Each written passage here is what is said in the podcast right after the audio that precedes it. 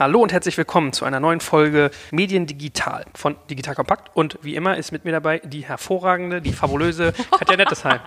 oh Mensch, Joel, herzlichen Dank für diese Intro. Jetzt werde ich gleich ganz rot. Glücklicherweise ja, aber, sieht man es nicht. Aber well deserved. Ich habe schon gesagt, ich habe äh, Feedback bekommen, dass du Radioqualitäten hast, stimmlich. Und fachlich bist du ja auch super. Also habe ich ja, deswegen bist du ja hier. So. Oh, okay. Wie immer sprechen wir ein bisschen über die Medienbranche und die Digitalisierung derselben. Und heute wollen wir uns dem Thema Kooperation widmen. Also, wenn ein, ein Verlag, ein Medienunternehmen mit anderen zusammenarbeitet, wie funktioniert das? Kann das überhaupt funktionieren? Worauf muss man achten? Welche Prozesse gibt es da? Was für Produkte machen Spaß? Und wir haben uns einen, ich finde, sehr, sehr spannenden Gast eingeladen und auch eine sehr, sehr spannende Ausrichtung. Wir wollen nämlich so ein bisschen auch in den Bereich Produkte, Technologie, Open Source reingehen, was ich persönlich ganz, ganz spannend finde. Stell dich mal ganz kurz vor. Ja, hallo, mein Name ist Ingo Rübe. Ich bin CTO bei den Medienmarken Marken National bei der Firma Hubert Boda Media. Kurz zur Historie vielleicht. Ich bin Informatiker, das ist in den Medien schon mal super selten. Habe Informatik studiert in Berlin und habe danach, wie es sich gehört, ein Startup gegründet 1995. Das war im Bereich Medizininformatik, also noch gar nichts mit Medien. Das Startup haben wir dann 2000 an die Fresenius AG verkauft. Das war auch ein ganz erfreulicher Deal. Ich bin danach ein paar Jahre in die Forschung gegangen. Dann habe ich einen Ausflug gemacht in den Retail, habe Kassensysteme gebaut für ein englisches Unternehmen und bin dann vor zehn bis elf Jahren in der Medienbranche gelandet, damals bei Axel Springer im Bereich Bildgruppe und Zeitschriften. Projekten. Und da war ich Project Director, also sozusagen für alles zuständig, was einen Anfang und ein Ende hatte, sowohl für die IT-Projekte als auch für Consulting-Projekte. Und bin dann vor etwa vier Jahren zu Burda gewechselt und bin seitdem dort eben der CTO. Also ich kann mal für alle Zuhörer so ein bisschen Katjas Blick beschreiben. Das hat was Schmachtendes, aber nicht, äh, sie ist ja verheiratet mit Kindern, sondern eher inhaltlich schmachten. Und ich habe das bei dir auch schon gemerkt. Du hast ganz tolle Sachen zu erzählen. Und gerade diesen, diesen Blick, selber mal in der Startup-Branche gewesen zu sein, auch sehr erfolgreich, dann noch zu dieser Goldgräberzeit Zeit, ja, 95, das war ja, da hast du, glaube ich, das Geld nicht mehr überwiesen bekommen, sondern kam man mit dem Koffer eigentlich noch. Hast du ja auch schon mal erzählt im, im, privaten Gespräch. Also sehr, sehr spannend. Wie gesagt, wir wollen so ein bisschen das Thema Kooperationen angehen und vielleicht fangen wir so ein bisschen an bei dem ganzen Gedanken Mindset. Katja, du hast ja oft mit irgendwie Verlagen zu tun, als jemand, der eher so aus dem Bereich digital, Startup, junge Unternehmen, agil, schnell kommt, habe ich ja immer so ein bisschen dieses Bild, Haltung eher verschlossen, so my home is my castle, Gartenzaun denke. Ist das richtig? Wir haben ja viel schon gesprochen in der Vergangenheit über so Fehlerkultur und digitale Kultur ist so wichtig, Offenheit, Sharing is Caring und solche Sachen. Also ist das eine Fehlwahrnehmung, wenn man der Medienbranche so ein bisschen eine Verschlossenheit andichtet? Nee, ist sicher keine Fehlwahrnehmung, wobei Verschlossenheit, weiß ich nicht, ob es das ganz genau trifft, aber es ist schon so, dass äh, viele Menschen in der Medienindustrie sich ja auch auf eine sehr lange und erfolgreiche Historie zurückbesinnen können und deswegen schon der Meinung sind, sie machen viele Dinge ziemlich richtig. Und da braucht man natürlich einen erhöhten Argumentationsaufwand, wenn man von außen kommt und sagt, wir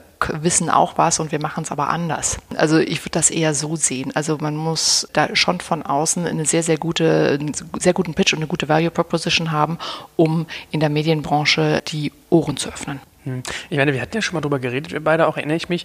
Lokalzeitung wäre ja eigentlich teilweise perfekt. Man, man ist, wenn man irgendwie im Saarland als Lokalzeitungsunternehmer äh, aktiv ist, hat man keinerlei Wettbewerb zu jemandem in der NRW oder Schleswig-Holstein mhm. oder Mecklenburg-Vorpommern. Also eigentlich könnte man sich ja austauschen und könnte ja reden, aber so in unserer Wahrnehmung passiert das manchmal oft nicht so.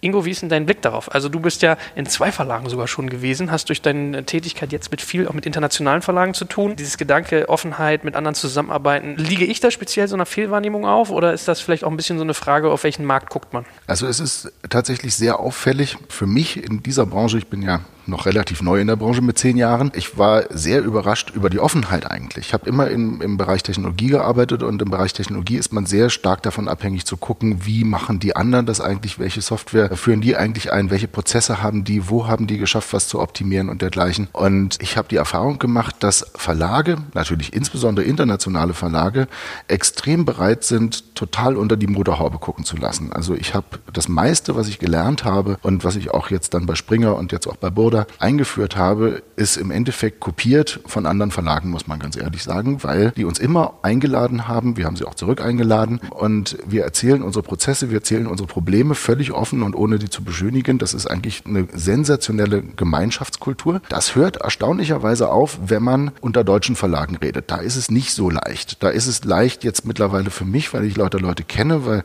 man in der Branche sehr incestuös zwischen den einzelnen Arbeitgebern wechselt. Da habe ich jetzt eben meinen meine Vertrauensleute bei Springer, bei Funke, bei Bauer und so weiter. Da macht es das für mich etwas einfacher, offen zu reden. Aber es ist unter den deutschen Verlagen immer relativ schwierig, weil man sich ganz schön beäugt und sich relativ wenig das Schwarze unter den Fingernägeln gönnt, zumindest unter den Großen. Und wenn man als großer Verlag wie Hubert Boda Media anfängt, mit kleinen Verlagen, mit Fachverlagen und dergleichen zu reden, dann merkt man auch ein starkes Misstrauen gegenüber dem Großen, ob der einem nicht vielleicht irgendwas wegnehmen möchte. Das ist ein deutsches Problem, was vermutlich daran liegt, dass man eben doch auf dem gleichen Markt agiert. Die ausländischen Verlage verstehen sofort, dass man eigentlich die gleichen Probleme hat wie jeder andere Verlag auch, aber dass man in einem völlig unterschiedlichen Markt fischt. Und dann ist die Offenheit wirklich grandios. Trotzdem tut ihr euch bei Burda ja jetzt auch gerade damit hervor, in verschiedenen technologischen Bereichen Branchenlösungen anzubieten. Ne? Also die AdTech Factory zum Beispiel oder das Projekt Thunder. Warum macht ihr das trotzdem, obwohl ihr seht, dass das unter den deutschen Verlagen so schwierig ist? Beziehungsweise war es vielleicht in diesem Feld am Ende doch nicht so schwierig? Und wenn ja, wie habt ihr es hingekriegt? Also in diesen ganzen Projekten liegt eine Erkenntnis zugrunde, dass wir gesagt haben, es gibt eine ganze Menge Probleme in Verlagen, die lassen sich eigentlich besser gemeinsam lösen, als dass sie sich einzeln lösen lassen. Wenn jeder Verlag sich ein Content-Management-System bei unterschiedlichen kleinen Herstellern kauft, dann wird keines dieser Content-Management-Systeme wirklich perfekt werden und man konkurriert auf eine ganz merkwürdige Art und Weise. Eigentlich sind wir ja Content-Hersteller und wir fangen an, dann über Technologie miteinander zu konkurrieren konkurrieren. Das ist nicht besonders sinnvoll. Deswegen haben wir gesagt, wir müssen es eigentlich gemeinsam tun. Und das müssen wir in einigen Stellen, wie zum Beispiel die AdTech Factory, das ist die Abrechnung von Printanzeigen, aber auch Online-Anzeigen und im Bereich Content Management System, das ist das angesprochene Projekt Thunder. Hier sollte es eigentlich Branchenlösungen geben. Und das kann man jetzt auf unterschiedliche Arten nach vorne treiben. Man kann sich äh, mit den anderen Verlagen versuchen hinzusetzen, zum Beispiel im Rahmen des, äh, da gibt es ja auch Verbände, man kann die Verbände dafür nutzen und anfangen zu diskutieren. Und wenn man in solche Diskussionen einsteigt, dann ist das Problem, dass jeder mit seinem privaten Blick kommt und irgendwas unbedingt durchsetzen möchte. Und dann kann man jahrelang darüber reden und zum Schluss kommt raus, wahrscheinlich machen wir es besser nicht. Oder es kommt im allerschlimmsten Fall die Rechtsabteilung von irgendjemandem und sagt, es ist gar keine gute Idee, mit denen zu kooperieren, weil dann kommt das Kartellamt. Deswegen haben wir gesagt, wir gehen einen anderen Weg. Wir machen es einfach mal. Wir stellen Dinge zur Verfügung, wenn es geht, so wie Thunder komplett kostenlos oder für einen sehr, sehr kompetitiven Preis, wie zum Beispiel jetzt bei der AdTech Factory und laden die anderen Verlage ein, da mitzumachen. Ich denke, dass das der einfachste Weg ist, denn man muss einfach mal äh, vorausgehen und ein gutes Beispiel geben und dann sehen, ob die anderen mitmachen. Und dann wird es immer einige geben, die sagen, hm, nee, das kommt von Boda, mit denen möchte ich lieber nichts zu tun haben, aber das ist dann auch okay und das ist auch deren Problem letztlich. Und es wird einige geben, die sagen, okay, aus einer wirtschaftlichen Denkweise ist es sinnvoll zusammenzuarbeiten und werden mitmachen. Wie muss man sich so ein Gespräch dann eigentlich vorstellen, wenn du mit einem Verlag über euer Produkt redest? Also ich würde tippen, da kommen solche Fragen wie, lest ihr alle unsere Daten aus? Ist das wirklich sicher? Bin ich dann von Boda abhängig? Das sind doch wahrscheinlich so Gespräche, die du dann führst, oder? Exakt. Dazu kommt noch die Frage, wo ist denn eigentlich euer Geschäftsmodell natürlich? Bei Thunder, das ist jetzt ein Open Source System, da ist logischerweise kein Geschäftsmodell dahinter und das ist auch für einen Verlag sehr, sehr schwer zu verstehen, dass ein großer Verlag plötzlich hergeht und sagt, wir investieren Millionen in ein System, was wir selber benutzen und wir geben all das, was wir entwickelt haben, all unseren Mitbewerbern kostenlos und sie können es dann einfach mal verwenden. Das ist für einige wahnsinnig schwer zu verstehen. Und dann kommen genau die Fragen, wenn man ihnen dann erstmal erklärt hat, nein, wir wir wollen wirklich kein Geld verdienen, dann, dann kommen Fragen wie, das kann doch nicht sein, ihr klaut uns doch Daten und dann sagen wir, nein, ihr müsst uns nicht mal sagen, dass ihr das System verwendet, ihr könnt es auf euren Rechnern hosten, wir haben damit nichts zu tun, wir stellen nur die Software zur Verfügung, da sind keine Backdoors und nichts drin. Das ist teilweise schwer zu verstehen für Verlage. Teilweise ist es aber auch so, dass man eben mit anderen CTOs redet oder mit Leuten, die sich mit Technologie mehr auseinandergesetzt haben und die verstehen das dann doch schon sehr schnell und sagen, fein, schön, dass irgendeiner mal anfängt, äh, wir wollen gerne mitspielen. Ist das eigentlich auch immer so ein Eitelkeitsding, wenn man mit Verlagen zu tun hat? Weil ich erinnere mich, ich habe mal einen Spiegelartikel gelesen, da ging es um diesen Streit, dass die Taz ein Bild mit irgendwie einem zwölf Meter langen Penis des Chefredakteurs der Bild an seine Wand gebracht hat. Wo ich dachte, was ist denn das? Ja, also ist das diese Welt, in der man sich bewegt? Dass man so ein, so ein Ego-Thema auch hat, wenn die was von euch benutzen, dass das irgendwie ein Schwächethema ist oder ist das nicht so? Kann ich so eigentlich nicht sagen. Also das Feedback, was wir bekommen haben von den Verlagen, auch in Deutschland, war eigentlich durchweg positiv. Da hat man verstanden, dass da jemand wirklich mal versucht, die Welt ein bisschen zu ändern und die Welt ein bisschen zu verbessern. Das ist, glaube ich, eher ein Thema auf der Technologenseite Wenn ein Technologe in den letzten fünf Jahren seinen Vorstand erklärt hat, dass er jetzt in dieses System investieren muss und jetzt plötzlich sagt, ach, da kommt jetzt irgendwas anderes, dann ist es für diesen einzelnen Technologen wahnsinnig schwierig, seine letzten fünf Jahre zu rechtfertigen. Und solche Dinge, das merken wir schon häufiger unterschwellig, dass man hört, insbesondere auf der Finanzecke, also von, vom oberen Management, vom CEO oder vom CFO, dass man hört, das ist ja eine sensationelle Idee, eigentlich sollten wir mitmachen, dass dann aber eher von der Technik gebremst wird, weil man Angst vor Sonderabschreibungen hat, weil man Angst hat davor, ja, ein bisschen das selber Gebaute zu verlieren. Ja, zudem ist ja da auch ein Paradigmenwechsel drin, wenn man sagt, proprietäre Software wird ausgetauscht gegen Open Source Software. Bei der proprietären Software hat der CTO, der Techniker, ja eine deutlich stärkere Stellung, weil es ohne ihn nicht geht und ohne seine ganzen Mannen. Stimmt. Bei Open Source kann da plötzlich eigentlich jeder dran rumschrauben. Das ist ein Machtverlust. Und der CTO hatte auch eine wesentlich angenehmere Position, weil er einen Anbieter hat, der im Zweifel schuld sein kann. Ah, auch noch. Hm. Was bei Open Source einfach nicht mehr geht. Es wird bei Open Source nie gehen, dass der CTO von Verlag X sagt, da hat Boda jetzt aber Mist gebaut, jetzt rufen wir mal Boda an und dann müssen die das reparieren. Das müssen die nicht, das ist Open Source. Mhm. Ja, die haben ja nichts dafür bezahlt, also kriegen die auch keine Garantie bei all den Dingen, die du erzählst, irgendwie, also für einen CTO schwer zu argumentieren bei seinen Budgetgebern, was die Vergangenheit angeht. Keinerlei, äh, hier, wie sag ich immer, Cover Your Ass-Möglichkeiten, dass man irgendwie einen Anbieter hat und für verantwortlich machen kann. Misstrauen gegenüber anderen Verlagen teilweise, vielleicht auch ein bisschen Eitelkeiten, Wettbewerbssituationen. Wieso funktioniert es dann trotzdem und wieso glaubst du daran, dass ihr sowas hinkriegt, andere Verlage mit diesem System auszustatten? Ich glaube, wir sind erstmal in einer massiv komfortablen Situation. Die ist wir müssen es nicht hinkriegen. Weil dieses Projekt Thunder lohnt sich für Boda alleine. Dadurch, dass wir jetzt alle zusammen das gleiche Content-Management-System verwenden und Boda besteht aus mehreren hundert Marken mit mehreren hundert Webauftritten. Und wenn die jetzt alle zusammen ein CMS benutzen, im Gegensatz zu früher, wo das ein Zoo war, dann ist das ein dermaßen das Barpotenzial, was wir da drin haben, dass es völlig egal ist, ob auch nur ein einziger Verlag externes benutzt. Also wir sind von der Budgetseite schon mal sicher. Das ist das Angenehme daran. Alles, was jetzt noch passieren kann, passiert on top. Und das ist für uns großartiges Image. Das ist die Möglichkeit, wirklich mal unter Verlagen in einer Community zusammenzuarbeiten. Das sind Dinge, von denen sind wir von vornherein ausgegangen, die passieren oder sie passieren vielleicht nicht. Wir kriegen jetzt ein sehr, sehr positives Feedback. Es sind sehr viele Verlage daran interessiert und es setzt sich immer mehr durch in den, in den Köpfen der Leute, dass eine Zusammenarbeit und auch Open Source und das Abschaffen der Vendor-Logins mit den einzelnen kleinen Herstellern von Content-Management-Systemen gar nicht mal so eine schlechte Idee ist.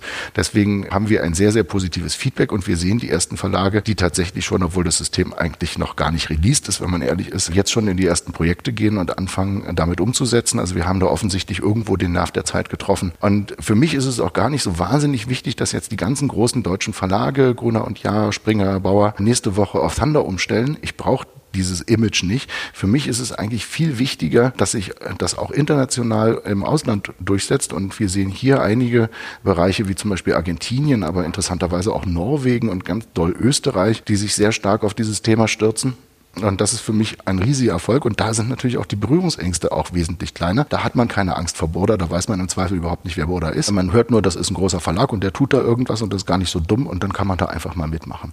Also wir sehen tatsächlich eine größere Expansion des Systems im Ausland gerade als im Inland, was uns sehr freut weil wir auf die Weise wieder mit neuen Verlagen zusammenkommen und mit denen auch wirklich kooperieren können. Und das Spannende an dieser Geschichte ist, dass die Verlage nicht anrufen und sagen, wann kann ich endlich das System für umsonst haben, sondern die rufen an und sagen, was könnte denn meine Contribution sein? Welches Modul fehlt euch denn eigentlich cool. noch? Was können wir denn dazu bringen? Und wir haben jetzt schon angefangen, die ersten kleinen Cluster zu bilden aus Verlagen und Industrieunternehmen, die irgendwelche Dinge tun und gemeinsam Module entwickeln, die dann in Thunder zurückgespielt werden, mit denen wir überhaupt nichts zu tun haben. Wir haben nur vermittelt, dass es das gibt und die Leute fangen an, zusammenzuarbeiten.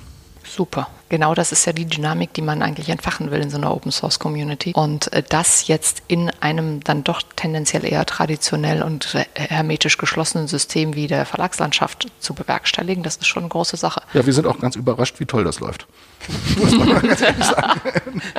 Ich meine, jetzt haben wir als drei technologieaffine Menschen eigentlich so nonchalant das ganze Produkt schon in den Raum gestellt. Vielleicht mhm. sollten wir auch mal ein, zwei Sätze sagen, was konkret ihr eigentlich macht. Also was genau ist ein Content-Management-System, CMS abgekürzt, für alle, die es nicht kennen, die nicht so technisch versiert sind. Und was macht ihr anders und besonders, dass das attraktiv für andere Verlage wird? Also ein Content-Management-System ist im Endeffekt das Tool, an dem der Redakteur sitzt, seinen Content reinhaut, äh, das dann für die Veröffentlichung sorgt. Ganz grob gesagt. Also das ist so ein bisschen das, ja, das ist so ein bisschen wie Word im Endeffekt. Ne? Also man schreibt da Texte rein, man packt da seine Bilder rein, man packt da seine Videos rein, dann drückt man auf Publish und dann ist das Ding im Netz. Es gibt einen sehr, sehr zersplitterten Markt für Content-Management-Systeme für Verlage. Da sind ganz, ganz viele Firmen weltweit. Die sind alle so zwischen 50 und 100 Leute groß, die jeweils zwei, drei, vier Verlage mit ihrem System versorgen. Und das ist eigentlich ein Markt, der sich irgendwie mal aufräumen muss. Und es gibt im Endeffekt auf dem ähm, weltweiten Markt zwei große Content-Management-Systeme, die aus der Open-Source-Community kommen. Das ist einmal WordPress, das kennt jeder. Und für den professionellen Bereich ist es eher Drupal. Und äh, Drupal ist ein System, was so eine Marktdurchdrehung von 15 bis 20 Prozent weltweit hat und was eben in einer Open-Source-Community mit 15.000 aktiven Entwicklern gelebt wird. Und man, wenn man alleine die Zahlen gegeneinander hält, 50 Leute kleine Firma und 15.000 Leute aktive Community, dann sieht man, dass dieses Drupal natürlich im Endeffekt wesentlich facettenreicher und funktionsreicher ist als jedes System, was irgendwo von einem kleinen Hersteller kommt. Und wir haben als Border Verlag Inland entschieden, dass wir unsere äh, gesamten Webseiten auf äh, Drupal 8 umstellen werden und haben dann um die Funktionalitäten von Drupal 8 herum weitere Funktionalitäten gebaut, die verlagsspezifisch sind, also die für uns als Verlag wahnsinnig wichtig sind, wie zum Beispiel eine besonders leichte Eingabe des Contents, wie zum Beispiel das Ausspielen von Videos, wie zum Beispiel Interaktionsmöglichkeiten mit dem Benutzer durch Quizzes und äh, ähnliche Dinge und Persönlichkeitstests und dergleichen. Und diese ganzen Funktionalitäten haben wir zusammengepackt und haben gesagt, das ist jetzt die von Border propagierte Drupal 8 Solution. Also das ist nicht was von Scratch selber gebaut ist. Wir haben was genommen, was es schon gibt, was auch schon Open Source ist, haben es ein bisschen erweitert und haben dann gesagt, das ist jetzt das Open Source System für Verlage. Das nennt man bei Drupal, nennt man sowas eine Distribution und diese Distribution heißt Thunder. Und wir haben es von vornherein komplett auf Open Source ab, äh, abgestellt. Wir haben also nicht angefangen, äh, jetzt ein eigenes Produkt zu bauen, was man bei Boda runterladen kann und dergleichen. Man kriegt Thunder nur auf Drupal.org, also auf der tatsächlichen Drupal-Seite. Open Source, da sollten wir, glaube ich, auch mal ein bisschen was zu sagen, weil es ist ja ein sehr, sehr spannender Gedanke. Also Katja hat ja gerade schon so ein bisschen gesagt, es nimmt Macht von den CTOs weg ich würde sagen, wir gehen auch da mal hin und erklären das mal irgendwie mit, mit ein, zwei Sätzen, was das ist, für alle Leute, die das nicht kennen. Das hat ja einen relevanten Impact. Lass uns da doch mal kurz drauf eingehen, was das eigentlich bedeutet, strategisch und warum du das für den schlauen und gangbaren Weg hältst. Ja, Open Source ist eine relativ alte Bewegung, die ist irgendwie in den 80er Jahren mal aufgekommen, als das Internet noch nicht kommerziell war. Da haben sich Enthusiasten zusammengetan und haben versucht, an bestimmten wichtigen Stellen des Internets Softwarepakete zu etablieren, die nicht unter der Fuchtel eines Konzerns stehen. Man hat damals gesagt, wichtige Dinge wie zum Beispiel das Betriebssystem, auf dem die ganzen Server im Internet laufen, das sollte nicht unbedingt der Firma IBM gehören, sondern das sollte der Community gehören. Also haben sich Leute zusammengetan und haben ein Betriebssystem gebaut, das Linux heißt. Linux ist wahrscheinlich das weltweit bekannteste Open Source Projekt. Da haben Tausende von Menschen dran gearbeitet, Tausende von Menschen ihren Gehirnschmalz reingesteckt. Es ist keine Firma dahinter. Es hat auch niemand von diesen Leuten damit Geld verdient, sondern sie haben einfach nur getan, um die Welt zu verbessern und um den Ruhm zu ernten, dabei zu sein. Das mhm. ist, glaube ich, auch noch eine ganz wichtige Motivation. Ja, absolut. Und dann sind noch einige mehr solche Dinge passiert. Zum Beispiel die Mozilla Foundation gehört auch dazu. Das war dann sozusagen der erste Browser, der in, im Bereich Open Source rauskam. Dann Apache ist auch ein ganz wichtiger Punkt, hat man vielleicht auch schon mal gehört. Das ist ein Webserver, also das, womit, glaube ich, über 80 Prozent der Webseiten äh, weltweit ausgeliefert werden, ist auch ein Open Source Projekt. Und man hat auf die Weise geschafft, dass ein Ökosystem entstanden ist, was das World Wide Web überhaupt erst möglich gemacht hat. Weil ich kann heute hingehen und kann eine Website betreiben mit einem Betriebssystem, was umsonst ist, was Open Source ist. Ich kann dann drauf einen Webserver packen, der Open Source ist. Und ich kann ein Content Management System benutzen, was Open Source ist. Habe also an niemanden auch nur einen Cent Lizenzen bezahlt bezahle also nur für das Hosting, was auch tatsächlich Arbeit macht und kann deswegen mit praktisch null Geld anfangen zu publizieren. Und das ist schon wirklich ein erstaunliches Ding, wenn man es mal hinterfragt, weil da ist keine Firma, die irgendwo daran Geld verdient, sondern es sind einfach nur Dinge, die der, die der Community gehören. Und das halte ich für eigentlich den Ansatz, auf dem all das, was wir heute Internet nennen, also äh, alle Shops, die wir da sehen, alle sozialen Netzwerke, die wir da sehen, auch alle Content-Produzenten, die wir da sehen, all das wäre in diesem Umfang überhaupt nicht möglich gewesen, wenn es diese Open-Source-Grundlagen dafür nicht gegeben hätte. Jetzt stelle ich mir vor, ich bin irgendwie Verleger des, weiß ich nicht, rheinischen Landbotens, muss gerade meinen halben Herzinfarkt sozusagen verwahren, dass wir hier über Software reden, an der kein Mensch Geld verdient, von einem Verlag, wo ich Angst habe, also ich gebe mein wertvollstes, mein Content und daran angebunden meine Kundenbeziehung an jemanden weiter. Wie erklärst du so jemandem, also was ist die Argumentation, dass der sich diesem Open Source Gedanken anschließen soll und dieses System, man kann ja auch an anderen Elementen gucken, ob sowas Sinn macht, dass der das mitbenutzt? Also mitbenutzt äh, klingt ja so ein bisschen so, als würden wir seinen Content nehmen und bei uns irgendwo in das System reintun. Das tun wir nicht. Wir liefern dem rheinischen Boten nur ein Stückchen Software. Mit diesem Stückchen Software kann er machen, was er will.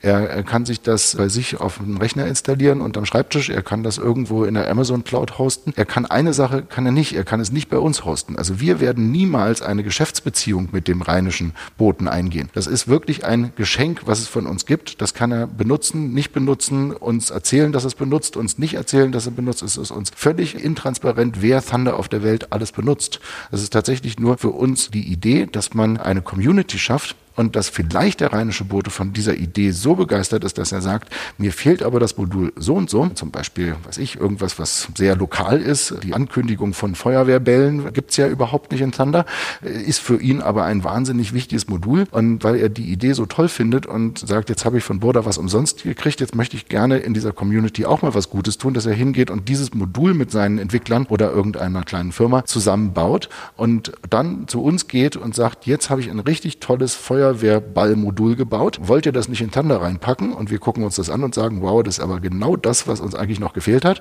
Packen das da rein und sämtliche Lokalzeitungen weltweit, mit denen er ja gar nicht konkurriert, wie wir am Anfang des Gesprächs ja rausgearbeitet haben, mhm. äh, haben plötzlich auch dieses tolle, tolle Feuerwehrball-Tool und äh, schon freuen sich alle. Das aber wenn, wenn, du da wieder der Gatekeeper bist, klingt das ja für einen Verleger, der das nicht kennt, ja schon wieder ein bisschen zentralistisch eigentlich, oder? Wenn ich was bin? Wenn du der, der Gatekeeper bist, wenn du sagst, den Feuerwehrball muss er erst von dir abnehmen lassen, damit du es irgendwie reinhängst. Open Source bedeutet nicht demokratisch. Das ist eine Geschichte, die man unbedingt auch immer verstehen muss. Open Source funktioniert nur, wenn es absolut undemokratisch ist. Es muss für jedes Produkt in der Open Source muss es tatsächlich einen Gatekeeper geben, der sagt, was kommt da rein, was kommt da nicht rein. Ansonsten könnte ja der rheinische Landbote auch ein ziemlich schrottiges Feuerwehrballmodul bauen und das dann einfach in unsere Distribution mit reinpacken und dann würden andere Lokalzeitungen sich das runterladen und sagen, okay, Thunder, das ist das, wo lauter Mist kommt. Und das wollen wir gerade nicht. Ja, ich wir würde das aber nicht als Diktatur bezeichnen, sondern als Qualitätssicherung. Ja, das kann man so oder so bezeichnen, aber im Endeffekt ist es tatsächlich so, dass das ziemlich undemokratisch sein muss. Dann wir sind diejenigen, die die Marke Thunder betreiben mhm. und wir müssen natürlich auch dafür sorgen, dass das nicht in einen schlechten Ruf gerät. Deswegen gibt es in Thunder nur Dinge, die von uns getestet und wenn möglich am lebenden Beispiel getestet sind. Als Beispiel dazu, die Thunder Distribution, die wir bei Border benutzen, ist etwa ein halbes Jahr weiter als die, die es draußen für alle anderen zu sehen gibt. Das liegt daran, dass wir die Sachen, also die einzelnen Funktionalitäten, erstmal ein paar Monate im Live-Betrieb auf unseren Marken testen, bevor wir uns trauen, das in Thunder reinzupacken und der Welt vorzustellen. Also unser Versprechen ist, dass Thunder funktioniert. Und das können wir nur einhalten, wenn wir auch als Gatekeeper darüber arbeiten und sagen, wir entscheiden letztlich, was da für Module reinkommen und was für Module nicht reinkommen. Vielleicht tauchen wir mal in die umgekehrte Welt auch ein. Also ich denke gerade an zwei sehr große US-Konzerne, die ja auch zusehends in, in, in, in den Content-Bereich stoßen. Ich glaube, es gibt sogar auch noch weitere, ja, aber die, die ich gerade im Kopf habe, sind irgendwie Google und Facebook. So, und was ich ja so beobachtet habe, ist aus der Verlagswelt kam unglaublich viel Widerstand gegen Google. Also ich erinnere mich hier noch, äh, eins, eins der Standardthemen war ja dieses äh, Leistungsschutzrecht. Also da hat man sich schon bei Snippets aufgeregt, man würde da irgendwie äh, Geschäftsmodelle abgeben ich würde sagen, Facebook macht das noch viel aggressiver, viel, viel gefährlicher für die Verlagswelt und trotzdem kuscheln die alle mit denen. Muss man nicht fast sogar ein bisschen sagen, dass dieses ganze Thema Open Source, also dass der Gedanke, wir kooperieren miteinander gemeinsam in einer Plattform, fast sogar notwendig ist, wenn man gegen so eine Riesen sich positionieren will?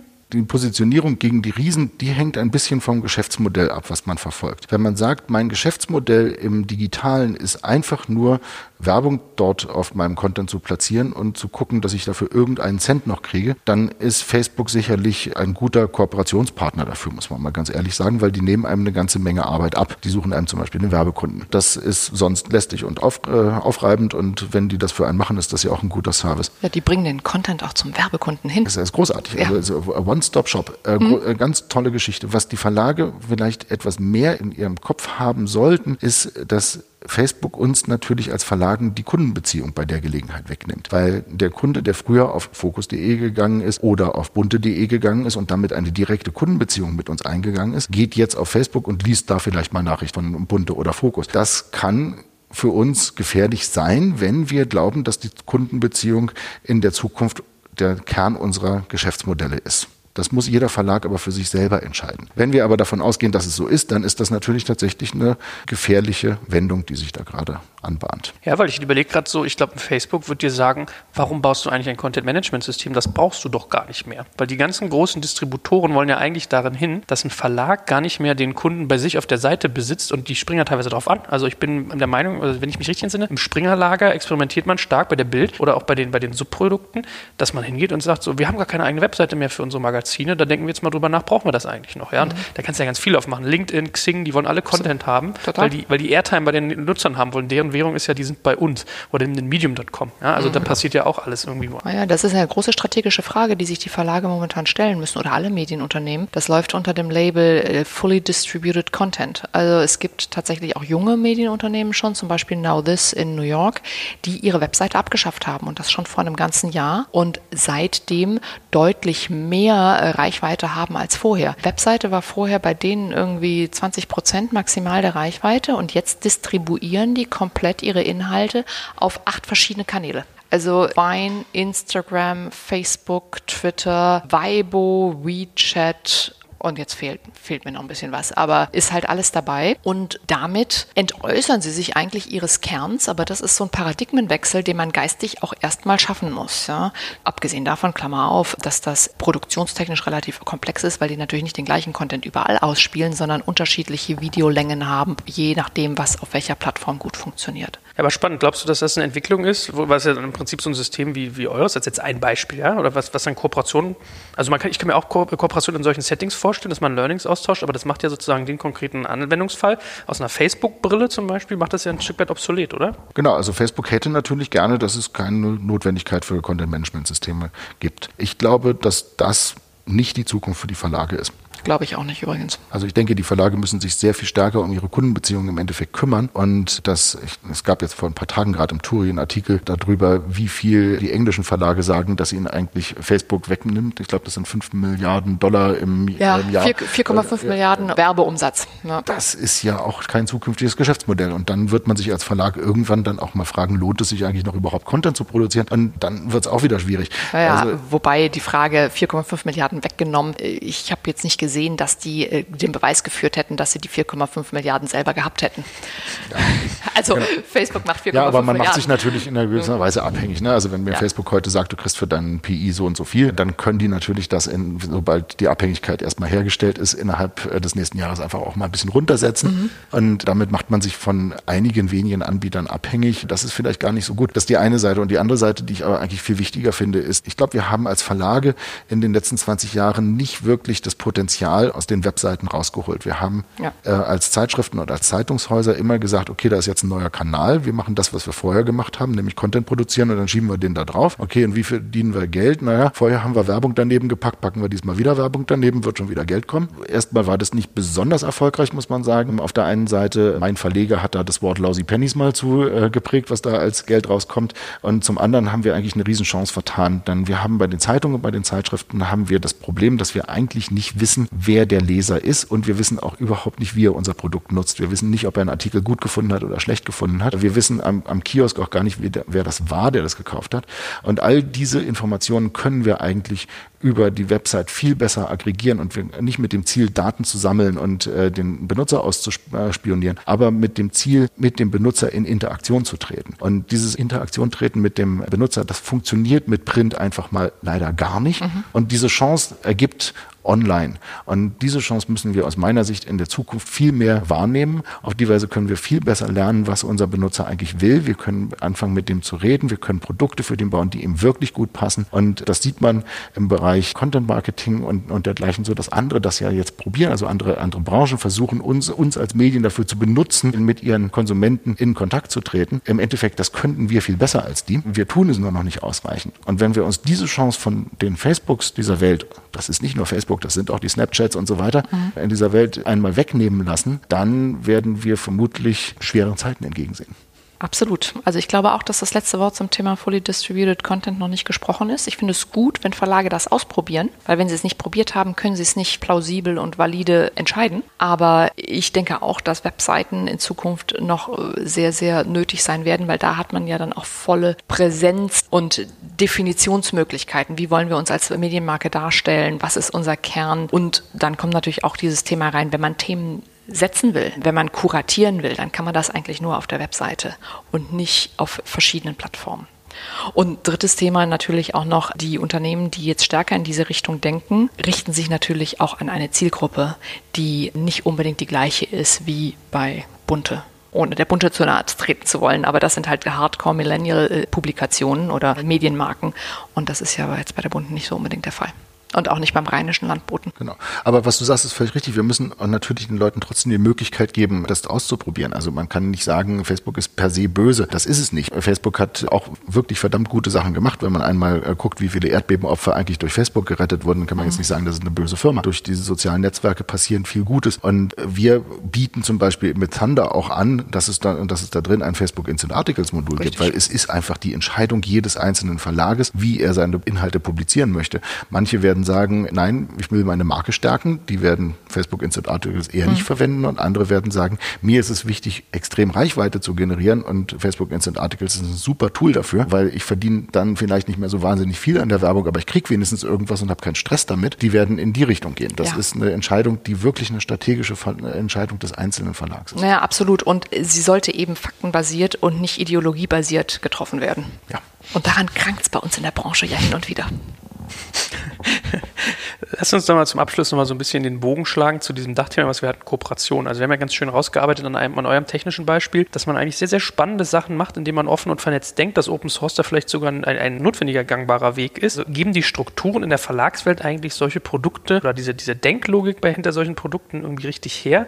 Was ist denn also deine Erfahrung, Katja, gefühlt als jemand, der aus einer eher sehr schnellen Schnellboot sozusagen Branche kommt? Ich stelle mir immer vor, das ganze Thema Entscheider, Prozesse, dass das vieles hemmt, wenn ein Verlag versucht, mit anderen zusammenzuarbeiten. Also hat Ingo da so ein bisschen recht, dass du es eigentlich nur so machen kannst, selbst in die Garage zusammenklingeln und dann nach draußen gehen? Ja, also da ist schon sehr, sehr viel dran. Eine breite Koalition von Verlagen auf die Beine zu stellen, um gemeinsam was zu erreichen, ist ein Satz, der in sich widersprüchlich ist. also soweit wir äh, solche Themen bisher angegangen sind, haben wir auch immer gesagt, wir machen eine kleine, schlagkräftige Koalition von Willigen, damit man auch ein Feature-Set zusammen definiert, bevor man dann was entwickelt, was einigermaßen repräsentativ ist. Und dann öffnet man es für andere. Und die müssen das aber dann mehr oder minder so nehmen, wie es ist, beziehungsweise in Ingos Fall, in so einem Open Source Fall können sie selber weiter dran herumentwickeln. Was eben nicht funktioniert, genauso wie du vorhin sagtest, ist irgendwie erstmal alle ins Boot holen und dann das Ziel definieren, weil da kommt man zu gar nichts. Und dann gibt's halt auch noch so ein paar Themen, dass man sich sehr, sehr gut auswählen, aussuchen sollte, wer führt diese Koalition kann man da vielleicht auf einen neutralen zurückgreifen, um eben manche dann doch Befindlichkeiten, die es in der Branche hin und wieder geben sollte, zu vermeiden. Und meine Erfahrung ist auch, und das ist so ein bisschen wie ihr das ja auch bei Thunder macht, je mehr Entscheidungen man auf die operative Ebene verlegt, desto besser ist es. Ja, also das heißt eine Kombination äh, auch innerhalb dieser Koalition zwischen einer Entscheidungsebene und einer Arbeitsebene und die Arbeitsebene sehr ähm, vergleichsweise mächtig auszugestalten, das lohnt sich meistens. Bei mir ist ja auch so, ich bin gerade dabei, mit einigen Medien einen, einen Medienverbund zu schaffen, wo wir hingehen und eigentlich genau solche Gedanken auch so versuchen zu verfolgen. Also in dem Fall sind das irgendwie, äh, also neben Digital Kompakt deutsche Startups, die da mitmachen, Venture TV und Gründerfreunde. Und da gehen wir auch hin und sagen, hey, äh, sehr, sehr stark vertikales Themenfeld und wir haben eigentlich, und das ist, also ich merke das jeden Tag bei uns, das hilft total, weil wir haben eigentlich alle die gleichen Probleme. Und wenn du dich nur mal darüber unterhältst, ich habe die Story gehört, wie würdest du damit umgehen? Was machst du mit dem und dem Sponsor und so weiter und so fort? Also ich habe gemerkt, bei uns funktioniert das, wenn das nicht nicht hart zentralistisch ist, dass du einen Owner hast, der das Ganze besitzt. Ist das wirklich so dieses Modell, kleine Konglomerate, wo man sagt, schon Autarkie, aber wir haben einen klaren Rahmen, der uns thematisch umgibt oder inhaltlich? Oder gibt es auch noch andere Wege, wie man an sowas rangehen kann? Klar gibt es ganz viele andere Wege, wie man da rangehen kann, aber die Frage ist, wie erfolgreich die sind. Ja? Also meine Erfahrung zeigt, dass andere Wege da eigentlich relativ wenig erfolgreich sind und ich fühle mich ein bisschen in dieser Meinung dadurch bestätigt, wie Ingo es gemacht hat, weil der hat ja letztendlich mit den Burda-internen Verlagen auch eine kleine Koalition der Willigen gegründet und es auf der Basis erstmal definiert und an den Markt gebracht und so können es die anderen nehmen oder, weil es eben Open Source ist, können sie es selber noch verändern. Hast du abschließend vielleicht auch noch einen Tipp, wenn man jetzt irgendwie Medienmacher ist und sagt, hey, ich finde die Denke, die Ingo da mit einem Produkt vorgelebt hat, irgendwie spannend. Ich habe jetzt aber irgendwie nicht die Möglichkeit, dass ich jetzt hier irgendwie 50 andere Medien gerade um mich herum habe. Was kann man machen, um in Dialog zu kommen? Also du hast ja schon ein bisschen gesagt, Verbände wäre so ein Weg, aber wenn ich jetzt wirklich Medienmacher bin, das kann ja manchmal auf ganz kleinem Level sein und, und du sagst, ich will irgendwie kooperativ denken, ich will irgendwie Zusammenarbeit schärfen. Was, was wären da irgendwie gute Wege, wie man sowas machen kann? Also ich würde erst mal sagen, wenn ich da mal kurz reingrätschen darf, den Thunder Newsletter äh, äh, äh, abonnieren und äh, sich äh, mit der Thunder Coalition beschäftigen. Genau, und es gibt eben neben der Thunder Coalition, das ist ja jetzt eigentlich nur ein Teil der, der mhm. Drupal-Community zum Beispiel. Es gibt halt für sehr, sehr viele Themen rund um Medien sehr viele Communities eigentlich. Die sind sehr international aufgestellt. Man ist dann auch nicht im deutschen MIF gefangen. Mhm. Das ist alles extrem operativ. Also man kommt da, muss da nicht damit rechnen, dass große Manager äh, plötzlich einem gegenüber sitzen und einem irgendwas erklären. Also für uns war jetzt die Erfahrung, in die Communities einzutauchen, also auch zum Beispiel in die Drupal-Community, eine äh, extrem lehrreiche Erfahrung, muss man sagen, äh, wie hands-on und wie äh, auf dem Boden man eigentlich arbeiten kann mhm. Und wie nett die Leute eigentlich sind und wie kooperativ die eigentlich sind. Also wir kriegen das jetzt auch mit, weil andere Branchen jetzt auch anfangen, Thunder zu benutzen. Wir reden jetzt gerade mit der weltweiten Association der YMCAs äh, zum Beispiel, was, was einfach großartig ist, äh, weil die, die Leute machen einfach auch total viel Spaß und die haben dieses Open Source Ding auch verstanden und finden das auch total toll und wir schmeißen uns da Tipps ständig, wie man eigentlich äh, Dinge tun sollte, äh, hin und her. Es gibt lauter wunderbare Methoden, wie so eine Community zusammenarbeitet, die über teilweise über Jahrzehnte, teilweise über viele Jahrzehnte mit diesen Methoden erfolgreich arbeiten, einfach mal wirklich mit den Communities sich unterhalten. Das, da kommt man überall rein, da gibt es nirgends irgendwelche Schranken, da gibt es keine Aufnahmegebühren, keine Aufnahmetests, keine, keine irgendwas. Man fährt einfach hin und dann ist man Teil davon und man wird überall mit offenen Armen empfangen. Das ist eigentlich großartig. Ich habe noch eine Frage, die mich brennend interessiert. Diese Erfahrungen, die ihr jetzt gemacht habt mit Digitalisierung und aber auch insbesondere mit Open Source Digitalisierung, hat das irgendwelche Rückwirkungen und Auswirkungen gehabt auf Hubert Burda Media? Also jenseits von dir und deinem engeren Umkreis? Ich glaube nicht, dass ich schuld an diesen Auswirkungen bin, aber ich merke, dass äh, die, die Idee mit Open Source Dingen sich zu beschäftigen bei Hubert Burda Media gerade an mehreren Stellen um sich greift. Mhm. Ich glaube, das war diese Woche war die Nachricht, dass die Mozilla Foundation sich an Klicks beteiligt hat. Das Vielleicht ist ja, ein was Klicks ist? Äh, Klicks ist eine Suchmaschine für das World Wide Web mhm. im Endeffekt, die im Gegensatz zu anderen Suchmaschinen wie zum Beispiel Google den Vorteil bietet, dass sie eben keine Daten über den Konsumenten einsammelt, sondern komplett datenschutzrechtlich konform ist und man sich sozusagen anonym im Internet bewegen kann. Und die haben offensichtlich jetzt durch ihren Browser und also die haben in, zu dieser Suchmaschine noch einen Browser gebaut und das hat offensichtlich so viel Resonanz in den weltweiten Communities gegeben, dass jetzt die große Mozilla Foundation, den der Firefox-Browser gehört, sich jetzt äh, dafür entschieden haben, sich an diesem Unternehmen zu beteiligen und zu kooperieren, was für Hubert Boder eine sensationelle Nachricht ist.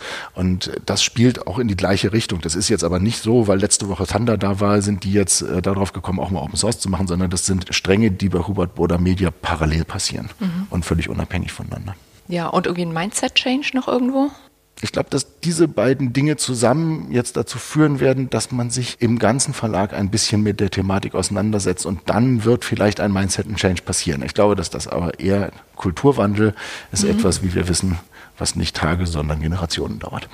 Das ist richtig. Das ist doch ein schönes Schlusswort. Also ich kann alle Zuhörer, die sich im Bereich Medien bewegen und das jetzt gehört haben, auch nur animieren, sich dem mal zu öffnen. Also ich kann das ja aus eigener Erfahrung sagen. Ich meine, ich arbeite mit einem Alex Hüsing zusammen, der streng genommen jahrelang mein direkter, unmittelbarer Konkurrent war und es ist hyper angenehm. Man lernt jeden Tag was dazu, fühlt sich alle, als hättest du einen kleinen großen Bruder. Also der ist größer als ich körperlich und ist wahrscheinlich älter als einen großen Bruder, der dir einem hilft. Also ich finde das sehr, sehr spannend. Ich danke dir ganz herzlich, Ingo, dass du das mit uns geteilt hast und hast du vielleicht eine Webseite, wo man irgendwie Thunder findet für jeden, der das sich irgendwie mal angucken will? Ja, ziemlich einfach. Thunder.org.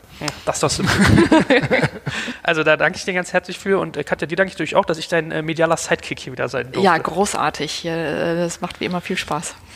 In diesem Sinne, danke, over and out.